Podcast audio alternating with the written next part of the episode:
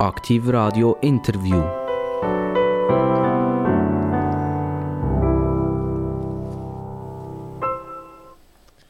Liebe Aktiv Radio Zuhörer, heute haben wir wieder mal einen Dialekt, wo wir dürfen hören, wo wir dürfen rätseln, wo der wohl herkommt. Wir haben ja immer wieder Leute aus der ganzen deutschen Schweiz bei uns und meistens sind die relativ gut verständlich. Aber es gibt so, und vor allem, wenn sie aus der Richtung Ostschweiz kommen, dann wird es für uns hier im Mittelland fast ein bisschen kompliziert. Wir haben aber wieder jemanden hier, wenn er redet, dann redet er so verständlich und auch er kann komplizierte Sachverhalte dermaßen einfach und verständlich umdeuten, dass mehr Zuhörer und auch die Moderatoren können mithalten. Es ist ein Dialekt, wo wir sehr gemögig finden. Wir machen immer wieder Witze darüber. Es ist nämlich ein Appenzeller Dialekt. Und ich tue den Appenzeller jetzt gerne vorstellen. Bei mir ist der Professor Dr. Beat Kappeler. Und wer mit dem Namen nichts anfangen kann, also wenn er ihn hört, dann wissen wir alle zusammen, wo wir nicht her tun Herzlich willkommen, Beat Kappeler. Besten Dank. Beat Kappeler, da hat mir jetzt der St. Galler Dialekt, oder besser gesagt der Appenzeller Dialekt, noch nicht so richtig rausgehört. Können Sie uns ganz schnell irgendwie ein Müsterli geben, sodass wir wirklich nicht verstehen? Ja, ich kann natürlich schon sagen, auf Inner oder Deutsch kann man sagen, wenn ich den richtig aufdrehe, dann versteht mir überhaupt nichts mehr. Dann äh, können die Leute nur noch. Und äh, das ist ein Dialekt, der natürlich auch noch äh, viel äh, Spezialausdrücke hat, zum Beispiel Flickflauder, das ist ein Schmetterling, oder Oschieber, das ist äh, dreckig.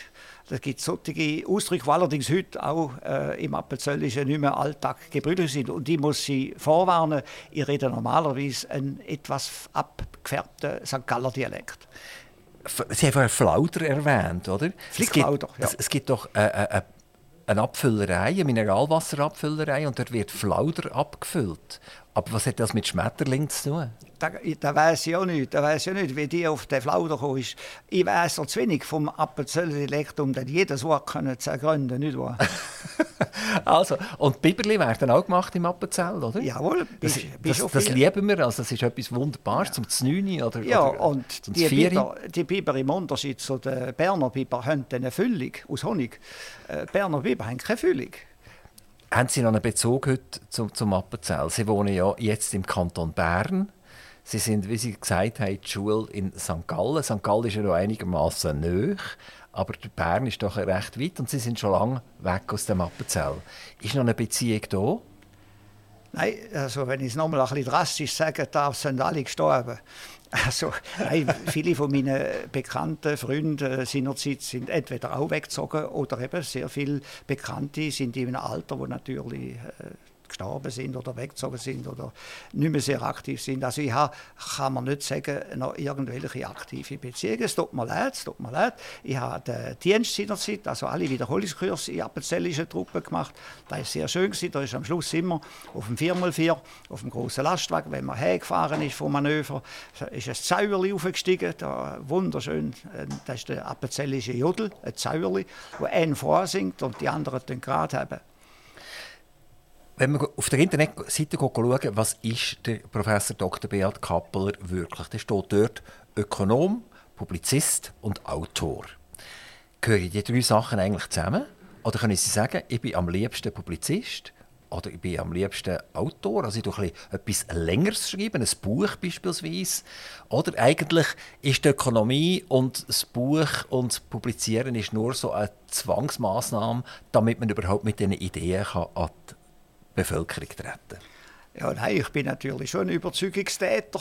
Ich, ich bin Ökonom, würde ich sagen, mit äh, der Hauptfaser von mir, aber einer, der gern denn da, was er erkannt hat oder denkt oder auch äh, meint, die anderen sollten das zur Kenntnis nehmen, rausgeht. Das ist klar.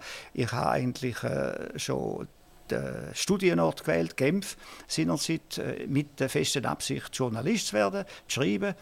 Aber äh, dann hat eigentlich dann doch die Leidenschaft von der Ökonomie mich gepackt und ich glaube, äh, heute bin ich eigentlich äh, auf der ökonomischen Schiene als Hauptmitteilungskanal, wo ich gerne möchte selber studieren, Erkenntnis gewinnen und mitteilen. Äh, ich habe zum Beispiel bei der Sonntags NZZ Sonntagszeitung nach den ersten zwei Jahren, ich bin jetzt 16 Jahre Kommentator gewesen, jede Woche, habe ich zum Chefredakteur gesagt, ich äh, ziehe mich ein bisschen aus der Aktualität, ökonomische Aktualität zurück und da vor allem ökonomische Theorien an aktuellen Fällen abwickeln. Ein weiterer Satz, den ich gefunden habe auf der Webseite zu Ihnen, Kappeler vertritt marktwirtschaftliche Lösungen in der Sozial- und Geldpolitik. Jetzt irgendwie ist das fast wie man, wie man sich würde in Popo treten ein bisschen, oder? Eine marktwirtschaftliche Lösung und dann eine Sozialpolitik. Passt das überhaupt zusammen? Gut, ich bin seinerzeit vier Jahre lang äh, außerordentlicher Professor im Welschland zur Sozialpolitik. Ich nenne mich heute nicht mehr Professor, das macht man im Welschland nicht. Das ist nur die deutsche Schweiz und die Deutschland Mode. Äh, ich bin also beauftragt, Sozialpolitik zu machen. Und meine, mein Zugang zur Sozialpolitik ist die Natur vom Mensch und die ist, äh, würde ich umschreiben, man muss mit Menschen rechnen, die rechnen können. Äh, das heißt also mit Leuten, die einen gesunden Schuss, gesunden Schuss Eigeninteresse haben und Sozialpolitik, wo man so gestaltet, dass das Eigeninteresse zur Geltung kommt. Das heißt zum Beispiel in der Sozialhilfe den Leuten einen Teil vom selbstverdienten Geld lassen und nicht wegnehmen, wenn man das heute macht, sobald sie etwas verdienen. Äh, das würde heißen, dass man, wenn man da haben in der Schweiz, beispielsweise bei den Krankenkassen, dass man selber eine große Franchise wählen kann und dann halt nicht wegen jedem Bobo zum Doktor springt. Also das finde ich, das wäre eine machtgetriebene Verhaltensweise in der Sozialpolitik mit einem Netz unter allem. Man kann nicht ins Leere fallen, aber man muss selber etwas tun. Also ein bisschen detailliert dürfen wir später darauf eingehen auf die marktwirtschaftlichen, sozialpolitischen Gegebenheiten. Sie sind in Appenzell in Primarschule und später, nachher, es um die Sekundarschule gegangen ist, sind sie in sogenannten Fladen gegangen. Also ich habe das auch auf der Webseite gefunden und ich habe gedacht, für was steht denn da der Fladen in St. Gallen? Ist das, ist das eine Abkürzung, F-L-A-D-E? Ich habe einfach nichts gefunden. Auch auf der, auf der äh, Webseite von dieser Schule habe ich nichts gefunden, was das heißt. Aber dort wird ganz gross gesagt, wir sind der Fladen. Ähm, können Sie uns kurz erklären, wieso dass man in Fladen in die Schule geht? Das ist Klosterschule vom alten Kloster St. Gallen, gegründet um 730 vom heiligen Ottmar. Und die heißt heute äh, St. Gallische Kantonsrealschule oder ähnlich. Sie wechselt auch über den Namen. Fladen heißt sie drum, weil beim St. Galler Kinderfest, sagt man, beim St. Galler Kinderfest ja alle Kinder Brotwurst, St. Galler Brotwurst bekommen.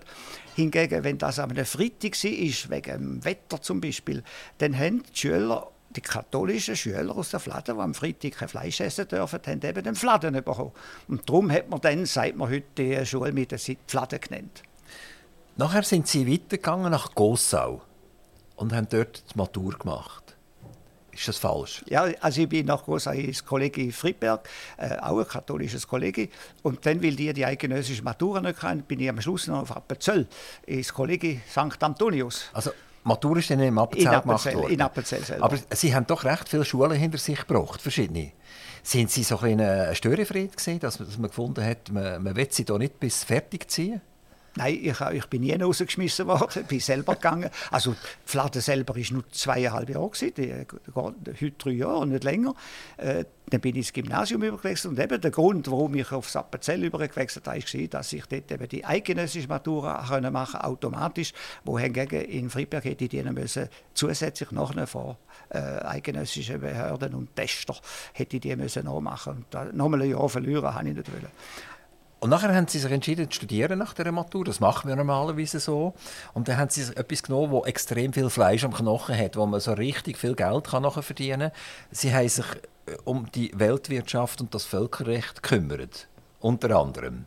Jetzt, äh, wie kommt ein junger Mensch dazu, der sagt, ich will ja vielleicht mal ein Häuschen bauen, ich will ja vielleicht mal ein bisschen Geld verdienen, ich will ja vielleicht auch mal ein bisschen schauen, dass ich in die Ferien kann. Wie kann man sich äh, um Völkerrecht kümmern als Ökonom, äh, wo, wo ja nicht so klar ist, dass ich irgendwann einen Job bekomme nachher. Das ist ja sehr theoretisch. Ja gut, äh, in Genf, wo ich studiert habe, ist natürlich Völkerrecht hoch im Kurs und da, das nährt viele Juristen. Aber es war ein Studium, zusammengesetzt aus Weltwirtschaft, Völkerrecht und Geschichte. Das steht nicht im Lebenslauf. Etwa je ein Drittel. Und als Junge haben mir alle drei Branchen zugesagt und ich habe gefunden, da muss ich gar nicht wählen. Ich kann äh, ein Universalstudium machen und habe nachher sehr gute, breite Ausbildung. Und das Institut Universitaire de Haute Études Internationales hat dort einen ausgezeichneten Ruf gehabt. Und äh, wir haben Professoren gehabt, zwei sind später Nobelpreisträger geworden. Wir haben äh, Amerikaner, äh, Ägypter, Inder als Professoren gehabt. Es ist wirklich ein, Abbild von der dortmaligen Welt gewesen, was dort noch sehr selten war. Heute ist das nicht mehr so selten. Aber äh, es ist äh, ein unglaublich spannendes und informatives Studium gewesen. und auch äh, hart sind äh, alle Jahre in allen Fächern Examen gewesen. Äh, die Hälfte im ersten Examen ist rausgeschmissen worden. Also es war sehr hart gewesen. Aufs Lizenziat habe ich 180 Bücher gelesen. Also es ist eine ganz strenge Schule gewesen, wo man sehr viel gelernt hat und auch gelernt hat, sich selber zu organisieren. Das war vielleicht fast das Wichtigste gewesen. Also zuerst haben Sie ja Appenzeller Dialekt gelernt, dann haben Sie müssen St. Galler Dialekt lernen, damit Sie mit dem Verladen haben können mitmachen und dann haben Sie den ganz grossen Sprung gemacht, nämlich in die französische Sprache.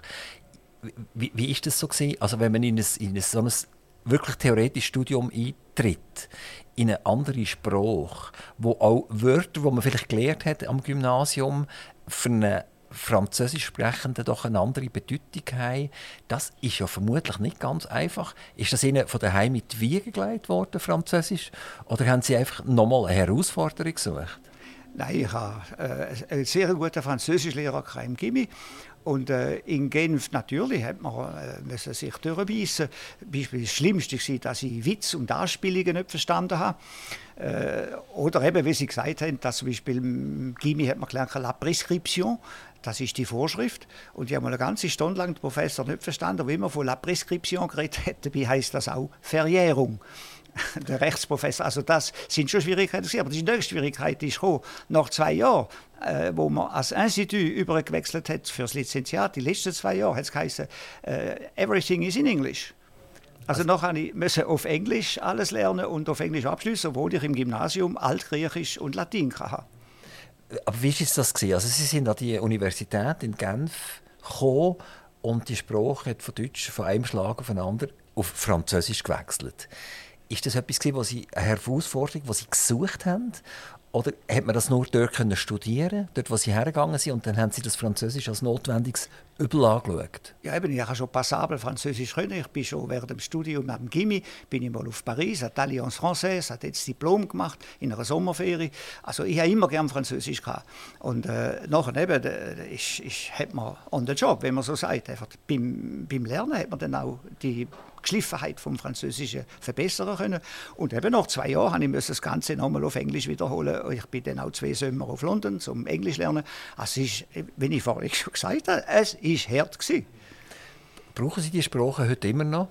Französisch nicht mehr. Ich habe mal im Temps, wo ich auch zwölf Jahre lang Kolumnen hatte, habe ich mal geschrieben, ohne Protest zu erwecken, le français est devenu un dialecte local ou régional. Also ist ein lokaler oder regionaler Dialekt geworden. Es redet niemand mehr Französisch. Ich brauche äh, nie mehr Französisch. Aber ich lese fast alles, was ich äh, Wirtschaft äh, oder auch Tagespolitik lese, bei Bloomberg, bei Reuters, äh, im The Telegraph in London. Also ich brauche Englisch dominant, mehr als Deutsch. Wenn man jetzt die französische Sprache anschaut, und nicht nur das Welschland, sondern eben Frankreich, wie, sehen Sie denn heute Frankreich in Europa innen?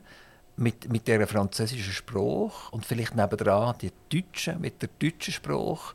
Sind das eigentlich beides Sprachen, die so ein bisschen am Abdriften sind, vor allem international gesehen, und dass man sich geeinigt hat, wir reden in Zukunft alle Englisch miteinander. Es ist ja so, äh, auch Deutsch wird in der EU wenig geredet und es ist ja eine Ironie der Geschichte, dass nach dem Brexit die ganze EU, also 450 Millionen Menschen in den offiziellen äh, Treffen, Sitzungen und so weiter, Englisch redet, obwohl nur noch ein kleines Schwänzli, also nicht, nicht vernünftigend gesagt, wie man im Appelzelli sagt, aber ein kleines Schwänzli oben links, noch Irland als Mitglied ist und ebenfalls radebrechend Englisch redet, weil sie ja eigentlich auch äh, noch eine andere Färbung von der Sprache haben. Also das ist äh, eine Tatsache heute. Englisch dominiert auch in Europa die offiziellen Kontaktverhandlungen und so weiter. Und äh, es, es ist vielleicht schade, dass äh, eben die Feinheiten von diesen Sprachen verloren gehen. Übrigens auch vom Englisch, da was natürlich in internationalen Verhandlungen, auch in den EU-Verhandlungen als Englisch gilt. Das ist ein abdroschtes Pidgin-Englisch, äh, ein einfaches Englisch ohne die Feinheiten, die das Englisch selber auch kennt. Es ist gewiss, schon eine gewisse Verarmung. Wie, wie ist das international gesehen, wenn wir jetzt vielleicht auf China überschwappen? Wie, wie ist dort äh, das Englisch verbreitet? Kann der Xi Jinping kann der äh, Englisch? Und redet er auch Englisch? Oder wenn ein Gast kommt, redet er einfach Chinesisch und es braucht ich immer einen Übersetzer? Ich habe noch nie ein Telefon von ihm bekommen, der Herr Zelensky äh, kürzlich, sondern äh, ich weiß nicht. Aber in China hat die gesamte gebildete Schicht Englisch. Eben auch ein vereinfachtes Englisch, aber sie können Englisch. Ist das vielleicht auch ein Grund, wieso das Englisch jetzt wirklich extrem auf dem Vormarsch ist, in dem Asien einfach viel wichtigere, äh, äh viel wichtigere Rolle spielt? Auf alle Fälle. Also eben schon in Europa und im Verkehr von Europa mit Amerika ist Englisch dominierend gewesen. Und Sie haben vorhin gefragt, die Stellung von Frankreich. Frankreich hat sich natürlich als mächtige Großmacht selber ins Abseits gestellt, ist total überreguliert, äh, zum Teil stur, innenpolitisch zerfetzt und äh, von den laufenden Gegensätzen erschüttert. Und die französische Sprache ist nun einfach einmal extrem kompliziert mit all diesen Akzenten, äh, Ab, äh, den Apostroph und so weiter. Äh, Französisch lernen ist unglaublich schwierig. Äh, und Franzosen selber bestehen auf einem korrekten Französisch und schauen die, die es nicht so gut können, etwas scheel an. Die äh, Akademie Française, die seit 300 Jahren am Französischen umziseliert und definiert, ist einfach stur. Und äh, das macht auch, dass eine Sprache wenig attraktiv ist. Kommen wir zurück ins Jahr 1970. Dann haben Sie Ihre Studie abgeschlossen und sind ins Berufsleben hineingekommen und sind dann freier Wirtschaftsjournalist geworden. Also eigentlich haben Sie es wirklich durchgezogen. Sie haben schon früher eigentlich gesagt, ich würde gerne im Journalismus Fuß fassen und haben das nachher auch tatsächlich gemacht. Wie, wie wird man Wirtschaftsjournalist? Sind Sie einfach im Prinzip anklopfen bei den verschiedenen Verlagen und haben gesagt, ich habe ein tolles abgeschlossenes Studium und ich werde jetzt bei euch Wirtschaftsjournalist. Nein, der Urs Gaschi, mein Freund aus Gymnasialzeit und ich haben 1968, also noch als Studenten, äh, Radi äh, Radiokritik auf zwei ganze Zeitungsseiten in der seinerzeitigen Nationalzeitung in Basel publiziert, wo wir bewiesen haben, dass sie während dem Vietnamkrieg absolut dumm bis uninformiert und parteiisch äh, berichtet haben. Und das hat einen derartigen Sturm gegeben, dass Radio Beromünster, wie es da noch geheißen hat, also das SRG, ihr Programm umstellen müssen hat, ein äh, völlig neue Gefäß äh, definieren müssen. Und das hat ein schweizweites Aufsehen erregt, wie die zwei Studenten da das geschrieben haben. Und von dann an sind er und ich einfach gesetzt gewesen. Aber wie sind überhaupt an die Nationalzeitung hergekommen? Warum? Äh, das ist äh, durch den Basler Freund Gasche gewesen, der einfach die, die Leute kennt hat oder sich getraut hat, denen zu sagen, wir hätten eine sensationelle Geschichte und dann sind wir reingekommen. Es ist dort mal eigentlich wie heute gewesen. Wer ein bisschen etwas Neues oder äh, neben dem abgedroschenen Weg abgeboten hat, der hat natürlich sofort Stich gehabt. Aber Sie sind eigentlich schon ein bisschen ein Zustandsstörer damals? Ja, also dort haben wir nachhaltig gestört, das kann man sagen. Das kann man sagen. Wie, wie äh, hat denn das Radio reagiert? Sie haben gesagt, die haben ihre Gefäße umgestellt. Und weil sie über den Vietnamkrieg nicht richtig kommuniziert haben. Ja. Was ist denn dort falsch gelaufen? Haben Sie einfach einseitig für die Amerikaner? Oder ja, die, haben die, amerikanische, die haben die amerikanische Kommuniqué sozusagen verlesen, dort mal. Und äh, sie haben auch keine eigenen Korrespondenten gehabt. Wir sind dem schon ein bisschen nachgegangen. Während die französischen Sender, auch der welsche Sender, Radio Suisse Romand, hat äh, Radio Sauton dort mal, hat äh, Franzosen gehabt, die in Indochina natürlich aus historischen Gründen noch sind und die haben äh, Korrespondenz gemacht, die besser informiert war als die amerikanische Kommuniqué. Und das war kein Wunder. Gewesen. Dann ist zusätzlich noch technisch, dass die Schweizerische Depeschenagentur dort mal Nachrichten im Radio selber gemacht hat und ausgestrahlt hat übers Radio, ohne dass die Radiojournalisten gewusst haben, was kommt. Und sie haben sich der Zeit müssen vorher zusammenstiefeln mit Beiträgen, die nachher mit den Nachrichten, die der, besten Agentur ausgestrahlt worden sind, nichts zu tun haben. Ist absurd. Ist eine komplette absurde Gestaltung von dem Programm. Man tut ja heute eigentlich der SRG das Gegenteil vorwerfen, oder? Also, wenn sie damals tatsächlich 100% auf der Seite der Amerikaner waren und das einfach durchlaufen die Informationen, sagt man ja heute eher, äh, die SRG sei linkslastig, sie sei zu sozial, äh, sie sei gefährlich für die Wirtschaft. Ähm, sind Sie eigentlich einer von denen, der schuld ist, dass das eingeläutet worden ist? Nein, ich würde ja in Anspruch nehmen, dass wir rein technisch ein verbessertes Radio bewirkt haben. Eben indem äh, mindestens einmal Nachrichtensendungen und die Kommentarsendungen ich der Zeit nachher äh, miteinander äh, übereingestimmt haben, äh, haben können äh, äh, die gleichen Themen behandeln. ich glaube nicht, dass das unser immense Verdienst zurückzuführen ist, sondern das ist aus der Geisterzeit. Das sind nachher natürlich alle die 68er, zu denen ich generationsmäßig auch gehöre, äh, in die verschiedenen Positionen eingeströmt und äh, das ist ganz äh, auf den Weg gegangen, dass verschiedene Institutionen heute eben eher von der 68er eher linksdenkenden Generation prägt sind. Man hat ja seinerzeit hat man, haben gesagt, Marsch durch die Institutionen machen die jungen Linken. Dabei haben sie den Marsch in die Institutionen gemacht. Und das hat man dann eben auch bei der SRG gespürt. Sie sind nachher äh, zu den Gewerkschaften gegangen. Sie sind äh, Sekretär geworden vom Schweizerischen Gewerkschaftsbund.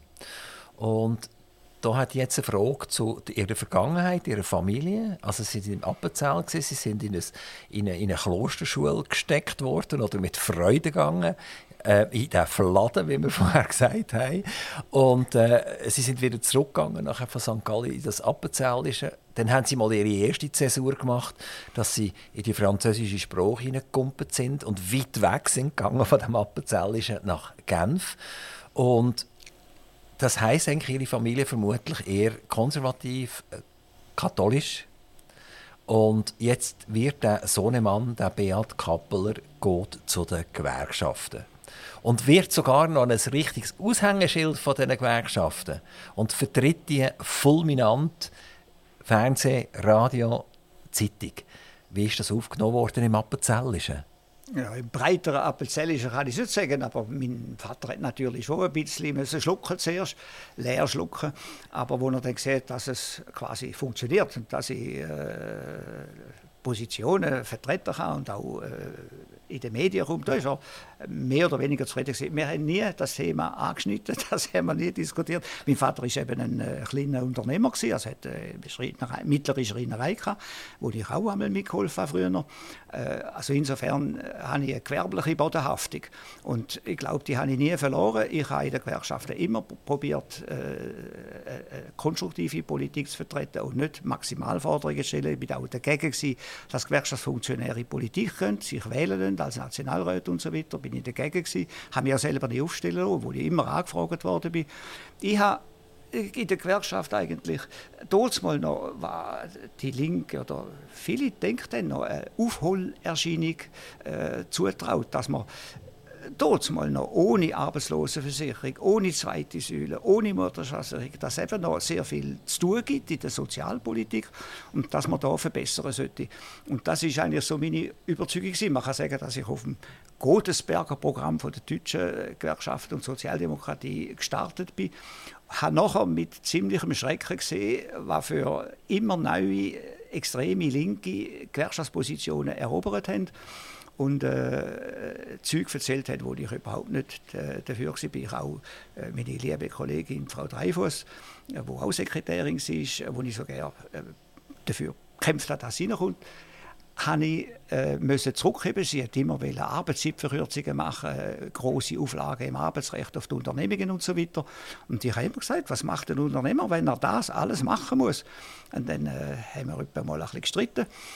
Äh, also insofern äh, habe ich mich dann eigentlich von den neuen Gewerkschaftsführungen innerlich ziemlich rasch auch ein bisschen entfremdet. Ich habe überdies natürlich nichts mit Gewerkschaften zu tun Das klingt komisch, aber der Gewerkschaftsbund ist der Dachverband. Die Lohnverhandlungen, die Politik in den Betrieb machen die einzelnen Verbände.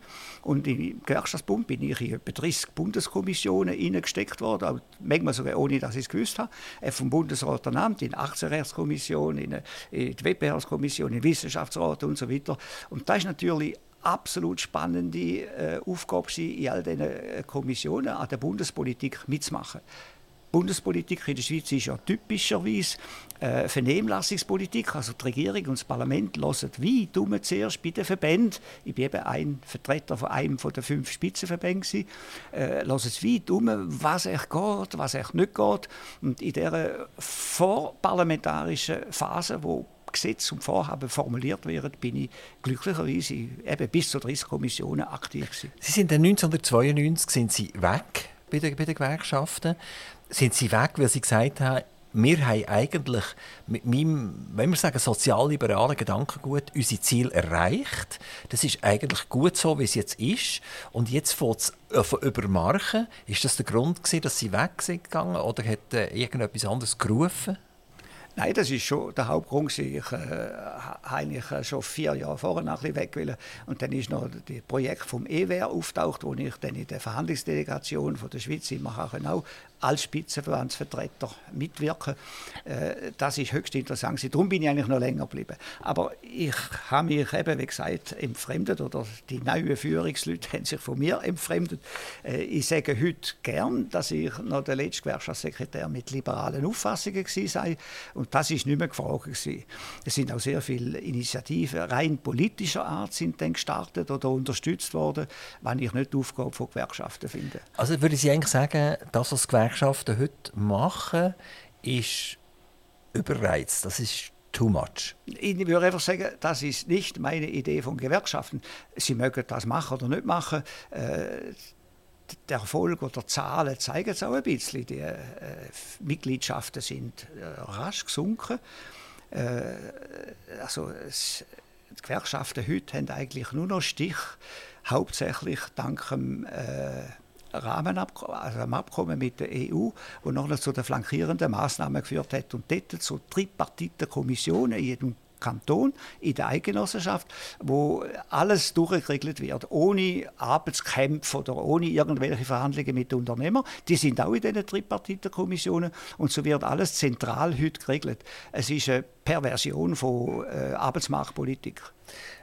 Man sagt ja, ich nehme an, die Zahlen stimmen. Wir haben in der Schweiz ungefähr 5,5 Millionen Leute im arbeitsfähigen Alter und es sind etwa 3 Millionen direkt oder indirekt vom Staat abhängig. Das würde ja bedeuten, dass wir mehr als die Hälfte der Leute haben ihr Salär direkt oder indirekt vom Staat. Kann der überhaupt Staat so noch funktionieren? Ja, ich halte die Studie und auch die Interpretationen natürlich für ein bisschen weit hergeholt. Äh, es gibt direkte Bundesbeamte, wie man früher gesagt hat, also Angestellte vom Staat. Es gibt dann die nebenstaatlichen äh, Organisationen wie Post und Bahn. Äh, es gibt Elektrizitätswerke, wo eigentlich privat sind und auf privaten Märkten agieren. Wenn man das natürlich alles als Staats Beamte oder Staatsangestellte oder Staatsanteil bezeichnet, da kommt man relativ schnell auf. Oder nehmen Sie Krankenkasse als äh, Abgabefaktor, die sind private Vereine allerdings bunden als Krankenversicherungsgesetz. Und das macht äh, nicht der Staat. Und ich habe vorhin betont, es gibt auch einen Freiheitsgrad vom Versicherten. Er kann erstens die Versicherung wechseln immer im November. Er kann zweitens äh, bestimmen, wie hoch er versichert werden will. Er kann Zusatzversicherungen machen. Also das würde ich jetzt nicht als ein staatliches System. Es ist obligatorisch, aber es ist nicht ein staatliches System. Also genau, also bei dieser Zahl ist natürlich jeder Doktor, also jeder Eben, Arzt, ja, ja, nein, nein, das je, ist je, jeder Kindergärtner, jeder Lehrer ist, ist dort. Ja. Wo, wobei Mumpitz, es ist ja doch so, dass wenn er nachher muss abstimmen muss, wenn er, wenn er darf wählen oder so, wird er vielleicht Leute wählen, wo er äh, ihn unterstützen und ihm seinen Job auch garantieren. Das kann sein. Es kann aber auch sein, dass zum Beispiel gerade, wenn ich höre von vielen Medizinern, sei es in Spitälern, sei es in den Praxen, äh, die auferlegte Last von Kontrollen, von Vorschriften, von Abrechnungen als unerhört empfunden wird und dass sie eher skeptisch wären gegen die Allmacht vom Staat, wo äh, drüber kommt. Man muss mir nicht erzählen, ich habe ein Buch geschrieben, der Superstaat, wo ich all diese Sachen äh, geißle, aber auf der anderen Seite ist es etwas weit hergeholt. Viele Staatsaufträge wo dann, oder Staatsausgaben, wo die Leute abwickeln, machen ja, die nicht einfach so Staatsbeamte, sondern wenn möglich, und da muss man schon sagen, wenn möglich, äh, sollte es ein wettbewerbliches Ausschreibesystem sein, um Staatsaufträge oder Staatsprogramm abwickeln zu können als Private. Und dann hätten wir eigentlich eine Mentalität von diesen Privaten, wo Staatsaufträge abwickeln, wo privat ist, wo marktwirtschaftlich ist. Ich sage nur, wenn wir das haben, dann ist gut. Es ist leider auch bereits auf dem Rückzug. Also der Staat mit seinen Vorschriften macht natürlich sehr viele solche Ausschreibungen, gerade für kleinere Unternehmer, unmöglich. Die könnten alle die Vorgaben nicht einhalten äh, oder all die Vorschriften. Ich sage dann einmal auch, mein äh, lieber, eher linker, früherer Freund, sage ich, äh, all die Vorschriften schädigen den kleinen Mann oder die kleine Frau. Äh, die Großen haben Advokaten. Genau, also eigentlich tun die Vertreter ihre eigene Klientel äh, äh, fast ein bisschen missbrauchen, kann man sagen. Ja, ich habe letztens einen, der immer wieder mit den Armen, den Armen in der Schweiz gekommen ist, habe ich gesagt, äh, sie treiben die Armen wie Geiseln vor sich her. Also im Namen von anderen zu reden, ich sage dem auch anwaltschaftliches Reden, anwaltschaftliches Reden, immer sagen, die Leute verstehen ja das nicht. Folglich muss man das so regeln. Die Leute wollen ja das. Die Leute sind zu arm, viel zu arm, abhängig. Folglich muss man das regeln. Dem sage ich anwaltschaftliches Reden. Oder eben, sie treiben die Armen wie Geiseln vor sich her. Und das hat sehr stark überhand auf all den Funktionsträger, NGOs, wo sich zu selbsternannten Anwälten von all denen machen, die gar nicht bei ihnen organisiert sind.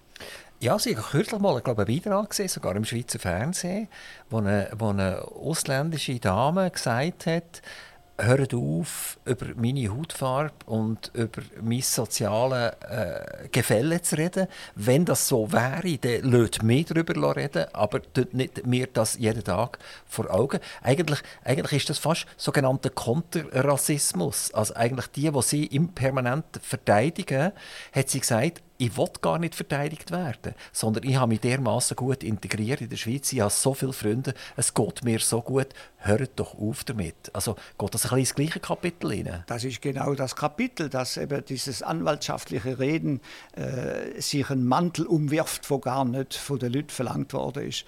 Und äh, es gibt dann einfach die, äh, das Zusammenspiel mit den Behörden. Die Behörden haben noch so gerne Kompetenzen, äh, Zuständigkeiten und lassen sich dann sehr oft herbei. Und dann kommt der ganz große Schocker, wer dagegen ist, ist unsozial. Wir haben vorher von Ihrem Buch gehört, der Superstaat, äh, und wie man den schlanken Staat zurückgewinnt. Ist das überhaupt noch möglich? Ja, lassen Sie mich nicht verzweifeln. Also ich habe äh, der zwei Drittel oder der dritte Drittel von meinem Buch ist äh, gefüllt mit Rezepten, wie man es machen könnte. Äh, es gibt vieles. Also ich kritisiere einerseits natürlich den parlamentarisch-demokratisch organisierten Staat von den anderen europäischen Staaten, wo eine reine parteizentrale Diktatur ist. Das ist eine Punkt. Für die Schweiz natürlich bin ich weniger streng mit den Bundesinstitutionen, weil wir eben Referendum und Initiative haben. Auch eben das Vernehmlassungsverfahren, wo ein Feedbackverfahren ist mit dem Volk oder mindestens mit den artikulierenden Spitzenverbänden. Also insofern ist das nicht unbedingt das Hauptproblem. Das Hauptproblem, finde ich, ist die wachsende Bürokratie, äh, wo eben immer mehr Zuständigkeiten vom Parlament in einer relativ allgemeinen Form beschlossen werden. Wir haben lakonische Gesetze in der Schweiz von ein paar Seiten. Und nachher aber gibt es hunderte von Seiten, wo die eidgenössischen Ämter Bundesämter als Verordnung erlöhnt.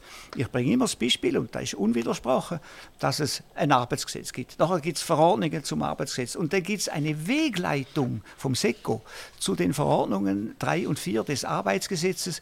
Und obwohl das Arbeitsgesetz nur ein paar Artikel, ja, hat schon ein paar Artikel, aber nicht so umfassende Artikel hat, hat die Wegleitung 290 Seiten. Neben den, Wegel, neben den Vorschriften von der SUVA. Und die Vorschriften wären von der kantonalen Arbeitsämter in unterschiedlichem Grad, wären die allen Unternehmern um die Ohren geschmissen. Wie viel Licht das sein muss, wie viel Platz, wie viele Fluchtwege, wie viel Gitter, äh, wie alles äh, organisiert werden muss. Äh, da, äh, in baulicher Hinsicht. Zum Beispiel die Schräglage von den Anbüschungen von Fenstern, wo Licht im Boden sind, ist auch mit dem Winkel vorgegeben. Das ist eine unglaubliche äh, Diktatur. Und äh, da regt sich niemand dagegen auf und da könnte man einfach ersatzlos streichen. Weil SUVA ja ihrerseits schon meistens sehr vernünftige Vorschriften hat. Äh, Zuwa übrigens ist auch äh, durchaus noch mit einem leichten marktwirtschaftlichen Einschlag. Wenn ein Unternehmer viel selber vorkehrt und wenig Umfeld hat, muss er kleinere Beiträge zahlen. Das sind gute Sachen und die verhindern, dass Bürokratie alles regeln muss. Es gibt das geflügelte Wort Recht haben und Recht bekommen ist nicht das Gleiche. Und wenn man es ein bisschen zusammenfassen könnte man auch sagen, wenn jemand eine Verordnung macht oder er macht ein Gesetz, wenn ich auf die Straße gehe und das dem herhebe und er versteht es nicht, auch nachdem ich ihm es erklärt habe, versteht er es immer noch nicht, dann müsste eigentlich das Gesetz zurück und vernichtet werden und so umformuliert werden, bis der draussen sagt, jawohl, jetzt habe ich es auch verstanden. Das ist richtig. Bei den Verordnungen natürlich kommt dazu, dass die manchmal noch recht klar sind, vor allem gegen den Schluss, Strafbestimmungen und Gebühren. Äh, in diesen Verordnungen finden riesige Gebührenlasten statt auf der Industrie, auf dem Gewerbe, äh, auf den Einzelnen, wo immer zahlen müssen, wenn Bürokratie etwas macht. Äh, nehmen Sie die FINMA. Die FINMA darf, muss das ganze Bankensektor kontrollieren, auch drei Banken und so weiter. Und sie verlangt Gebühren im Ausmaß von 140 Millionen Franken im Jahr. Diese fette FINMA plündert das Bankensystem.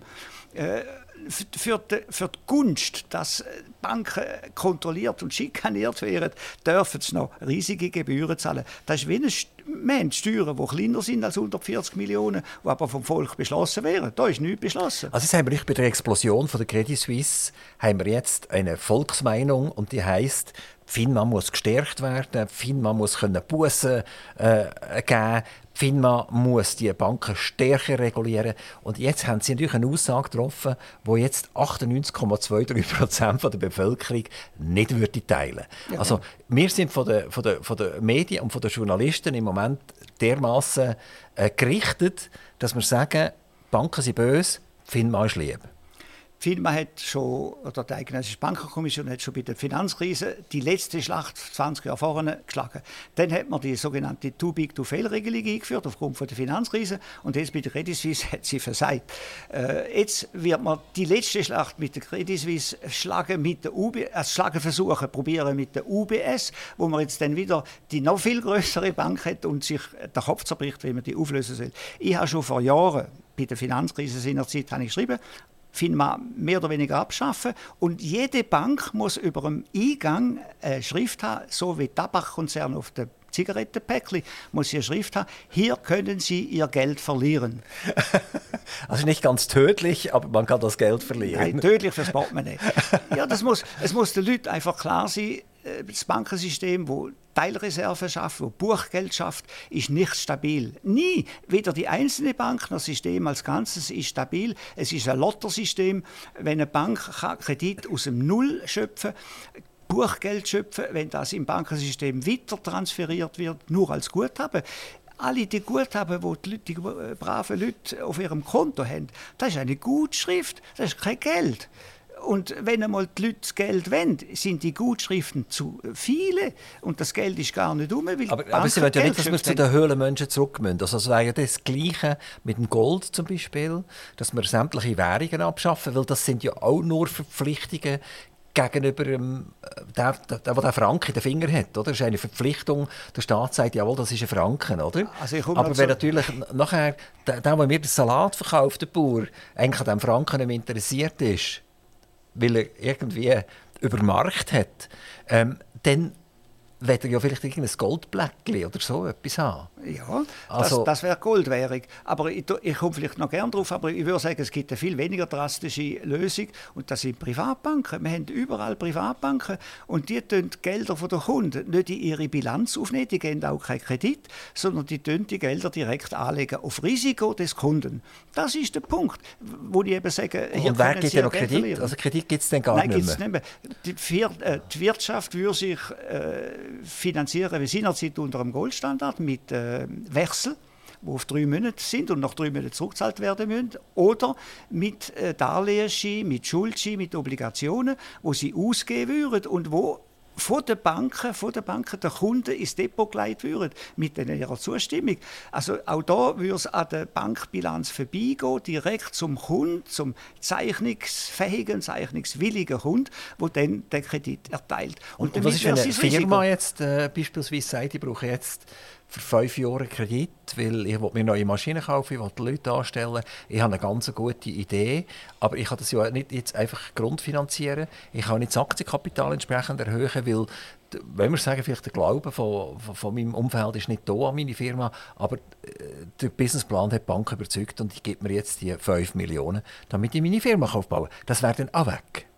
Natürlich wäre das weg. Sondern der Kunde würde sagen, ja, ich zeichne den Schuldschein oder einen Teil von diesen Schuldschein von der äh, Firma, die die gute Idee hat, ich zeichne und die Bank dort vermitteln, dort eine kleine Gebühr nehmen, wie das Privatbanken machen und lebt davon. Aber, aber wer denn der, der mir Maschinen liefert, dann würde einen Schuldschein unterschreiben, anstatt dass, er, dass ich ihm die Maschine zahle. Ist das die Idee? Nein, nein, er würde einen Schuldschein unterschreiben, damit er das Geld bekommt, damit er seine Maschine bauen kann. Aber von, von wem kommt er das Geld über? Von den Kunden von den Kunden von der Bank. Die Bank wird, äh, die, die hat einen Haufen Kunden, Pensionskassen an der Strippe, kann denen telefonieren. Lassen Sie, hat es, sehr es, es gab eigentlich immer noch eine Art Kredit, aber nicht die Bank wäre der Kreditgeber, sondern, sondern die Bank wäre nur noch ein Durchlauferhitzer. Genau, genau. sie nimmt es nicht in die Bilanz. Und das gibt es heute überall schon. Aber, aber was wäre denn der Vorteil? Wenn der, wenn der bankrott geht, dann sind gleich wieder 30 oder 40 Leute, die die Schuldscheine entgegengenommen haben, sind auch enttäuscht. Ja, umso schlimmer. Äh, dann haben sie halt eben das Defeli am Eingang von der Bank nicht beachtet. Hier können sie ihr Vermögen verlieren. Also man muss halt dann aufpassen. Und sie haben gesagt, vielleicht kann die Firma nicht das Aktienkapital genügend erhöhen, um sich selber äh, zu finanzieren für die Maschine, die sie kaufen will. Da muss halt der Kunde schauen, wie viel Eigenkapital hat sie, warum gibt es keine neuen Aktionäre, die bereit sind zu zeichnen. Und dann sagt man halt, no, ich tue nicht zeichnen. Sie haben das Essay geschrieben, das heißt Besuch bei der leichtsinnigen Nationalbank. also die Nationalbank ist ja in den Gesprächen, also wenn man vielleicht vor 20 Jahren über die Nationalbank geredet hat, am Stammtisch, hätten die alle gesagt, ja, wir wissen, es gibt eine Nationalbank, aber über die Nationalbank selber hat man eigentlich gar nichts gewusst. Heute weiß jeder, die haben eine Bilanzsumme zwischen 800 Milliarden und einer Billion irgendwann. Die haben ganz viel Fremdkapital, also oder Fremdwährungen äh, zugekauft, die sind investiert in Obligationen und in Aktien Medien. Also man hat sich ein bisschen beschäftigt, jeder weiß ein bisschen etwas über die Nationalbank. Und sie tun jetzt die Institution einfach schlichtweg als leichtsinnig taxieren. Wieso das? Ich bin vorsichtig, ich hätte auch sagen dumm.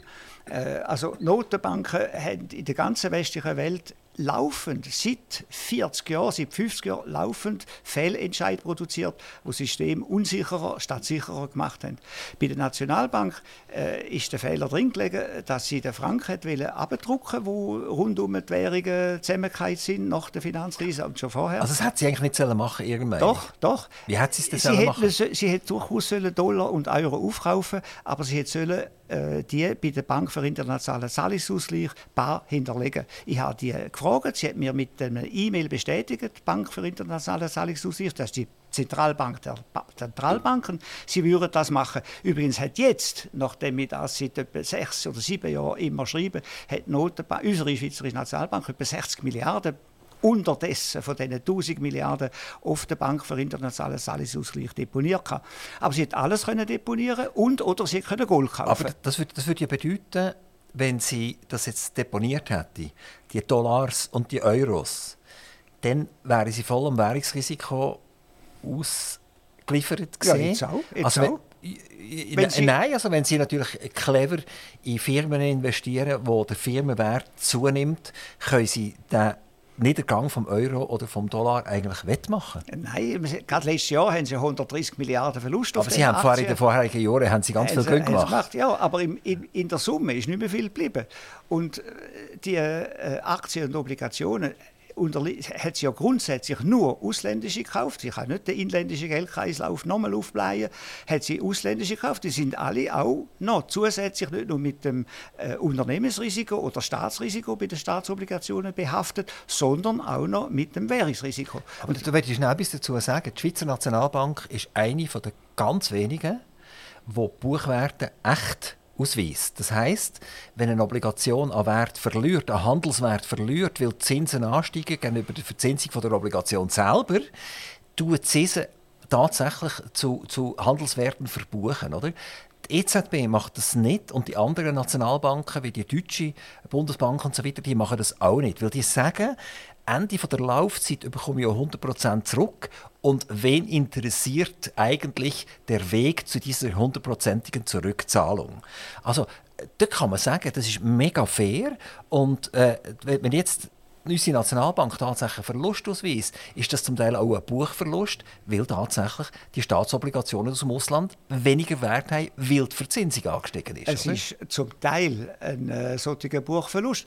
Und ich möchte dann auf dem Weg, wo Sie skizziert haben, zur äh, endgültigen Rückzahlung von diesen Obligationen, mal sehen, ob Italien äh, am Schluss dort steht. Denn sie hat auch italienische äh, Guthaben aufgekauft. Sie hat natürlich deutsche, holländische und andere äh, Dinge aufkauft. Aber wer sagt uns, dass Deutschland immer zahlen kann? Deutschland hat in den letzten acht Jahren gigantische Verpflichtungen zugunsten von EU-Obligationenprogrammen. Äh, aber jetzt sagen, Sie, jetzt sagen Sie es ja gerade richtig. Also, die Schweizer Nationalbank tut ja zu Buchwerten tatsächlich bilanzieren. Und die, und die EZB macht das also, nicht. Also wenn die EZB oder die Deutschen ja. Gelder von den Italienern drin haben, dann lösen die auf 100% stehen. Ja, bis Italien nicht mehr zahlt. Aber wenn Italien zum Beispiel eben mal nicht mehr zahlen kann, dann kommt das brutale Erwachen. Aber die Schweiz nicht, weil die Schweiz hat bereits im Prinzip ein bisschen, ein abgewertet. Ja, nur so weit der Markt das italienische Anleihen etwas tiefer bewertet. Aber wegen der wahnsinnigen Politik von der EZB mit Nullzinsen bis vor kurzem haben natürlich die italienischen Obligationen Starglanz gehabt. Die sind so 100 und mehr Prozent gehandelt worden. Da ist nicht schwer, die zu äh, Tageskurs zu buchen. Äh, es kommt einfach immer darauf heraus, dass die Notenbank von der Schweiz sich auf eine leichtfertige, leicht zu vermeidende Politik einlassen hat mit Aktien- und Obligationenkäufen. Und da kommt noch dazu, mit den Aktienkäufen ist sie ein der Mittreiber von der weltweiten Aufwertung der Aktienwerte, wo die Vermögenskonzentration schamlos erhöht hat. Und sie ist ein der Mittreiber vom europäischen Verschuldungsstand, in dem die europäischen Staaten die Obligationen der EZB aber eben auch der Schweizerischen Nationalbank können andienen und die alles aufgekauft hat. Die Schweizerische Nationalbank, Schweizerische Nationalbank ist heute wahrscheinlich der größte einzelne Gläubiger von Deutschland, der größte einzelne Gläubiger vom Euroraum. Ja, also es ist im Prinzip fast nicht mehr eine Nationalbank, sondern es ist zu einer Geschäftsbank geworden, kann man fast sagen die haben plötzlich in Werte investiert. Also die Nationalbank hat ja, ich sage mal jetzt 1950, keine Aktien von, von irgendwelchen Leuten gekauft. Und im Jahr 2020 plötzlich, oder es hat ja 2008 hat es angefangen mit der ersten Bankenkrise, wo man die Währungen hat müssen stützen. Also hat sich die Nationalbank eigentlich einen anderen Inhalt gegeben selber. Ja, alle, alle Notenbanken haben sich in den letzten 15 Jahren immer wieder neue Aufgaben zugeschanzt, ohne Parlamentsbeschluss, ohne Regierungsbeschluss. Zum Beispiel machen jetzt alle auch auf grüne Politik, sie machen alle auf äh, seinerzeit auf Covid-Stützung der Staaten, es machen alle eben auf äh, traditionellerweise Vollbeschäftigung und so weiter, äh, Wirtschaftswachstum. Also die äh, haben sich immer laufend neue solche Aufgaben zugeschanzt. Äh, Sie haben dann gesagt, der Remit, die Aufgabe äh, umfasst jetzt eben auch die neuen Politiker. Äh, und das ist ein Zeichen vom Superstaat. Also ich, ich würde jetzt eigentlich gerne schon eine Lanze brechen für die Nationalbank. Die Nationalbank in der Schweiz ist eine, die im Verhältnis viel mehr Gold halten als, als die anderen. Und das sieht man auch jetzt. Jetzt haben wir ja eine Goldaufwertung aktuell und das bringt schon wieder Gewinne in die Nationalbank rein. Oder? Also es dunkelt mir nicht ganz fair, wenn man sie als leichtsinnig oder sogar als dumm taxiert. Also sie haben mich mit den Obligationen und den Aktien noch nicht ganz können überzeugen Und ich sehe dort die Leichtsinnigkeit eigentlich ja. noch nicht ganz. Aber Aktien H als Schweizerische Nationalbank auf internationalem riesigem Ausmaß ist eine Selbstermächtigung, die so nie beschlossen worden ist. Und es kumuliert das Bonitätsrisiko gegenüber den äh, Aktienfirmen und das Währungsrisiko zusätzlich.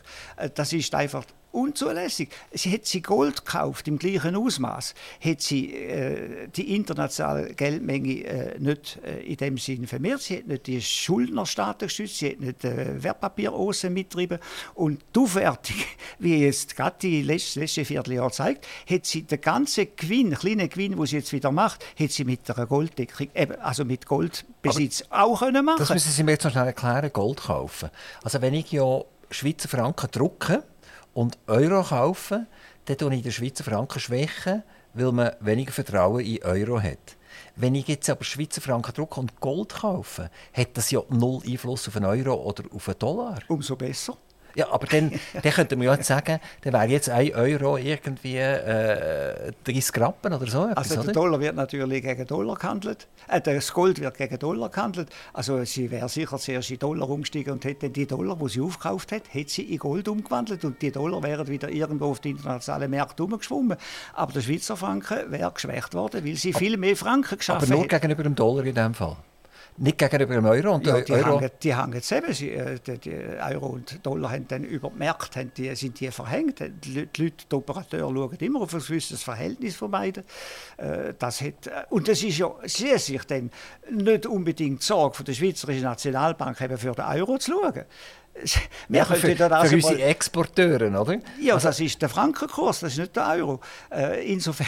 aber dank dem Euro, den Sie gekauft haben, haben Sie den Franken ja, geschwächt, da bin ich ja nicht. Sie hätte einfach das sollen nachher in Gold stecken. Dann hätte sie nicht die Aktien und die Obligationen kaufen. Ja, aber dann hat sie ja die Euro wieder zurückgegeben. Dann hat sie ja den, ja, den Goldverkäufer Euro, Euro gegeben. Ja, bei den Aktien auch. Die Aktionäre, die noch die Aktien verkauft haben, lieben gerne wieder Dollar genommen. Die schwimmen da umeinander. Die schwimmen genauso umeinander, wie wenn sie Gold gekauft ja, aber, aber die Aktien sind, sind dann in Dollar oder Euro. Also da bleibe ich in der Währung drin. Ja. Wenn ich zu Gold zurücktausche, schiebe ich ja die, die Euros wieder weg oder, im Markt Ja, raus. eben, wenn Sie Aktien kaufen, auch. Der glückliche Verkäufer hat noch auf seinem Konto Euro oder Dollar, ist genau Kupfer gesprungen, ist Kupfer gesprungen. Also die Nationalbank hat, hat, hat, eigentlich hat uns eigentlich relativ smooth durch die grossen Verwerfungen durchgeführt. Und, und äh, wenn Sie sagen Gold, also Gold hat ja lange keine Bewegung gemacht und man hat gesagt, jetzt muss doch das endlich kommen. Oder jetzt haben wir Negativzinsen. Ähm, äh, die, die, die Nationalbanken drucken Geld, die das virtuell irgendwie verteilen und man hat immer gesagt, jetzt muss doch das Gold kommen. Und es ist einfach nicht gekommen. Es ist jetzt erst in letzter Zeit ein bisschen gekommen, aber nie in dem Maß. Das Gleiche ist gesehen mit, mit, mit den Kryptowährungen, oder? Bitcoin und, und, und Ethereum und so, wie sie heißen, hat man auch erwartet, dass sie eigentlich ins Uferlosen rausgehen. Es hat Leute gegeben, die haben gesagt, der Bitcoin ist dann 30 Millionen wert, oder? Äh, er war mal irgendwie 60'000, jetzt ist er bei 30'000 wieder. Also, das ist auch nicht zuverlässig. Also, die Nationalbank hat nicht können in Gold hineingehen weil sonst wäre der Beat Kappel gekommen und hat gesagt, hat, wie dumm und leichtsinnig sind er eigentlich, oder? Ja, das Gold hat gar nicht mitgemacht, wenn, oder? Sie, wenn die Nationalbank so viel Gold gekauft hätte, wie sie eben Aktien und Obligationen im Ausland zusammen gekauft hätte, hätte sich also der Goldpreis bewegt. Da ist mal Punkt 1. Punkt 2. Der Goldpreis ist träge. Er folgt äh, durchaus äh, manchmal der Zinspolitik, manchmal auch nicht. Er folgt Krisen, Panikstimmungen, äh, ja oder nein. Äh, in der, insofern steigt er einfach über den langen Verlauf der Zeit steigt der Goldpreis, weil eben Papierwährungen von den Notenbanken verfälscht, aufblasen und abgewertet werden. Und alle Notenbanken, äh, übrigens, seit es die Schweizerische Nationalbank gibt, hat der Schweizer Franken 90 Prozent vom Wert verloren in Kaufkraft. Also das darf man auch mal sagen. Die allwissende Notenbank auch in der Schweiz ist nicht so gescheit. Sie hat auch zum Beispiel in den 90er Jahren nicht gemerkt, dass ein neues Zahlungssystem, SWIFT und andere entstanden sind, wo viel weniger umlaufendes Geld braucht haben. Und dann haben wir die Inflation von den 90er Jahren bekommen. Also darum sage ich auch dumm. Äh, sie sind äh, hinter der Kurve, sehr oft hinter der Kurve. Und die amerikanische Notenbank auch. Die hat ja und die Europäische haben laufend behauptet, sie wollen 2% Inflation ansteuern. Jetzt haben sie in Amerika 6 bis 7% und in der Euroraum in Österreich haben sie zum Beispiel 9,6% Inflation. Das sind, darum sage ich, dumm, die Notenbanken halten sich für Götter, für allmächtig und meinen, mit dem leichten Steuern vom Geldhebel können sie alles bewirken, was sie wollen. Überdies eben noch die zusätzlichen Aufgaben, wo sie sich zugeschrieben haben. Also das ist vor unseren Augen jetzt einmal mehr gescheitert. Aber sind wir nicht selber eigentlich dumm? Also Negativzinsen, wo, Sie studiert haben, ist das Wort Negativzins wahrscheinlich in keinem einzigen Buch vorgekommen, kann ich mir vorstellen. Nein, weil es eine wieder natürliche, genau. wieder natürliche ist, Sache ist. Ist wieder natürlich, genau, genau. Aber trotzdem hat es die plötzlich gegeben. Wir haben gesehen, dass eine Nationalbank eine Bilanzsumme hat von 150, 200 Milliarden über lange, lange, lange Jahre und plötzlich ist die angestiegen bis zu einer Billion auf. Also das, das hätte Beat Kappel können schauen, das hätte Daniel Sauser können schauen, das hätte jeder Parlamentarier können schauen und so weiter. Und eigentlich ist das wie die drei Äffli, oder? Also ich sehe nichts, ich höre nichts und ich sage nichts. Ja, das gilt und, aber für mich nicht. Ich habe das einmal kritisiert. Äh, ich habe vorgeschrieben, dass sie nicht die Aktien, nicht die Obligationen kaufen soll. Äh, ich habe nicht geschwiegen. Also es ist einfach das passiert, was hat mir passieren Die alten Ökonomiebücher, die so verschrottet worden sind, die haben plötzlich wieder Recht bekommen. Jetzt Nein, haben wir die Inflation. Es ist nicht einmal das. Es ist nicht einmal das. Ich kann ja vielleicht sagen, äh, Dumm ist vielleicht ein Ausdruck, der andere Ausdruck ist willfährig gegenüber der Politik. Wenn Politiker äh, das Staatsschiff äh, an die Wand fahren, springen die Notenbanken ein. Das ist bei der Finanzkrise passiert, wo alle Staaten alle Banken gerettet haben, wieder besseres Wissen zum Teil und immer noch die Teilreservebanken, die in sich unsolide sind, haben es gerettet. Nachher sind die Staaten praktisch bankrott gewesen. Und dann hat der Draghi gesagt, whatever it takes, er deckt den Euro und alle die Staatsobligationen aufkaufen und den Euro retten. In Amerika genau das Gleiche. Also sie sind die Getriebenen einer schlechten Politik, das kann man sagen, und willfährig, das würde ich so sagen. Wieder besseres Wissen, das haben sie können wissen, das hat immer Inflation gegeben, wenn man Geldmenge der Weg saumässig aufgetragen hat. Beat Kappel, wir haben nur noch ganz, ganz, ganz wenige Minuten Zeit und ich werde ein Thema ganz kurz noch anpacken. Ich bin selbstverständlich lesen über Beat Kappeler und habe dort gesehen, Brexit cool, oder? Also die, die, Engländer die gehen jetzt zwar durch schwere Zeiten durch, aber eigentlich haben sie sich vor dem Koloss äh, Europa gelöst. Europa, wie es heute ist, keine Existenzgrundlage, der Euro keine Existenzgrundlage. Und da sind sie ja eigentlich wieder, wie ihr ganzes Leben, äh, immer ein bisschen auf Opposition. Also sie, sie sagen etwas, wo Mehrheit jetzt von der, von der Journalien, von der Presse äh, sagt, wir müssen unbedingt in die EU einsteigen. Oder? Der Euro wäre wahrscheinlich auch eine ganz coole Geschichte. Also sie nehmen hier ganz eine klare Position ein ich glaube, da hilft mir eben der äh, Vertiefung Ökonomie, wenn man einfach die tiefer liegenden äh, Strömungen, Grundsätze, Mechanismen anschaut, dann kommt man zu solchen Haltungen. Ich habe eben Kurs, also Vorlesungen von Robert A. Mandel, äh, wo ich studiert habe in Genf. Der hat dort mal schon Theorie entwickelt von den optimalen Währungsräumen und gemäß denen kann der Euro nicht funktionieren. Ich meine, das habe ich, das habe ich gelesen. Warum man denn, wo, alle europäischen Politiker, die den Euro 1999 gemacht haben, haben das nicht gekannt. Sie haben den Mandel sogar gefeiert als Vater des Euro, obwohl er sich nicht dazu angeboten hat. Also es ist ich muss vielleicht halt schon nochmal sagen, Unbelesenheit. Ich sage jetzt nicht Dummheit, es ist Unbelesenheit gewesen, warum die Politiker aus politischem Trotz und Wille gegenüber dem Dollar haben eine eigene Währung schaffen, wo äh, Mumpitz ist, wo wirklich schlecht ist. Äh, sie äh, funktioniert aufgrund von zwei, äh, vom Robert A. Mandel mal schon klar definierte Bedingungen nicht. Sie hat überdies, da muss man noch dazu sagen, sofort haben die Staaten die Bedingungen von straffer Budgetdisziplin gebrochen einfach gebrochen, ohne dass irgendwie das, Bundes-, also das Europäische Verfassungsgerichtshof eingeschritten wäre. Im Gegenteil, der hat das immer billigt. Also es ist ein rechtloser, ein rechtsloser Zustand, eine Verluderung von sogar den ursprünglich gut gemeinten Grundsätzen, wo man den Euro drauf bauen hat. Jetzt so. haben wir noch genau eine Minute, Herr Kappeler. Ich habe noch zwei, drei Fragen, die Sie mir nur mit Ja und Nein beantworten. Wenn das geht, selbstverständlich. Ähm, ist die Schweiz seit zehn Jahren in der EU? Nein. Hat die Schweiz in zehn Jahren den Euro? Nein. Ähm, Geht es den Engländern in zehn Jahren besser als den generellen EU-Staaten? Das würde ich auch nicht, ja. Also wir haben zwei Nein, eins Ja. Und die Engländer werden sich näher, an die EU wieder annähern? Ja oder nein? Oder, nein. Oder, Und äh, werden die Engländer mit den Amerikanern verstärkt zusammenarbeiten? Und den Asiaten, jawohl. Also werden die Engländer auch und China werden irgendwelche bilaterale Abkommen finden? Nein, man kann die pazifische Com Comprehensive äh, Cooperation of Pacific, äh, das ist ein langer Titel, das ist jetzt eine große Freihandelsassoziation, die gerade jetzt geschaffen worden ist, wo England beitreten wird äh, und wo schon äh, gegen 20 Prozent vom Welthandel drin sind und nicht 13 Prozent wie die EU. Also wir werden nicht in die EU treiben und wir werden auch nicht der Europäische Gerichtshof über uns urteilen. Die Schweiz wird stärker sein. Sie ist auch stärker. Wenn ich ein bisschen kritisiert habe, bin ich nach wie vor der Meinung, dass die Schweiz sehr viel stärker ist, äh, dass sie die besseren Institutionen hat als äh, die meisten Länder. Professor Dr. Beat Kappeler, ganz, ganz herzlichen Dank, dass Sie zu uns ins Studio gekommen sind, nach Zuchwil. Es war mega spannend und ich hoffe, wir können das Gespräch an einem anderen Tag weiterführen. Merci vielmals. Aktiv Radio Interview.